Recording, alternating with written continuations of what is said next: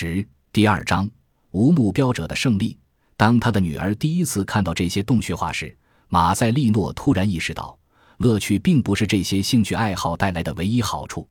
有趣的是，这种出人意料的转折在许多成功故事的背后相当常见，例如当今的互联网企业，比如为了某个特定目标而创建的一个网站，在被用于原计划之外的新方向后，才真正实现了盈利。举个例子，YouTube 最初是一个视频约会网站，但你上次通过 YouTube 找到约会对象是什么时候？它的创始人转向了视频分享，结果使其火爆全球。说到分享，照片分享服务 Flickr 最初只是一个大型网络社交游戏中附带的一个小功能。事实证明，照片分享功能的火爆程度最终胜过了它所依托的社交游戏本身。当然，企业在转变目标后大获成功，并不是互联网时代所特有的现象。例如，游戏公司任天堂走的也是一条迂回曲折的成功之路。任天堂成立于1889年，早年只是靠销售传统的日本纸牌赚取微薄的利润。到了20世纪60年代后期，随着纸牌市场的没落，公司几乎破产，不得不尝试新的业务。如提供出租车服务、开情侣酒店、生产速食米饭和销售玩具等。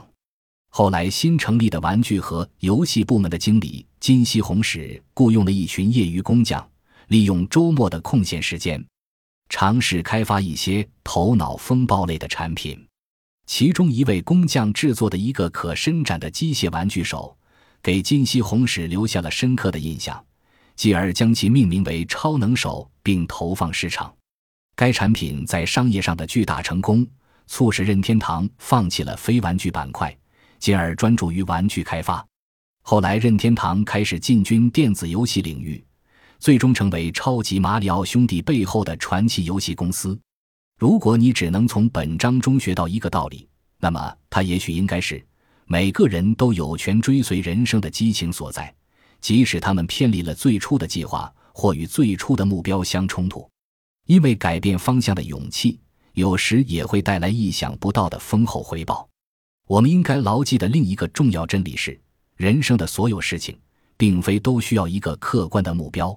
如果你可以选择上一所著名的法学院，而你却选择了一所艺术院校，你的家人和朋友便可能会有一些疑问：你为什么要放弃这么一个大好前程？转而去做如此不确定的事情，你想达到什么目的？与其努力编出一个符合实际的理由来证明你的选择并非一拍脑袋，不如直接回答：条条大路通罗马。没有人知道通往幸福的踏脚石是哪一块。读法学院看起来确实更能够保障未来的富足，但幸福是一个更高大上的目标。而选择艺术院校，在你的直觉看来更容易获得幸福。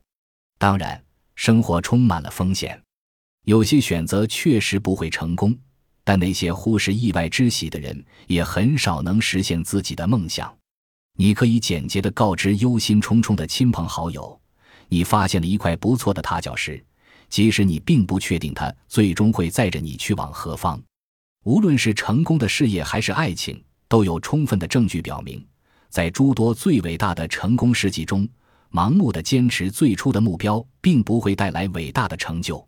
在所有这些成功的故事中，人们愿意听从偶然性的召唤，追随激情或奇思妙想，而不是那些合乎逻辑的目标。但是，除了一系列鼓舞人心的名人轶事之外，还有什么其他的证据吗？事实证明，我们对这个有违常理的最初发现，来自一个科学实验的偶然所得。我们将在下一章揭示这个互联网上数百名用户通过软件来培育图片的有趣实验。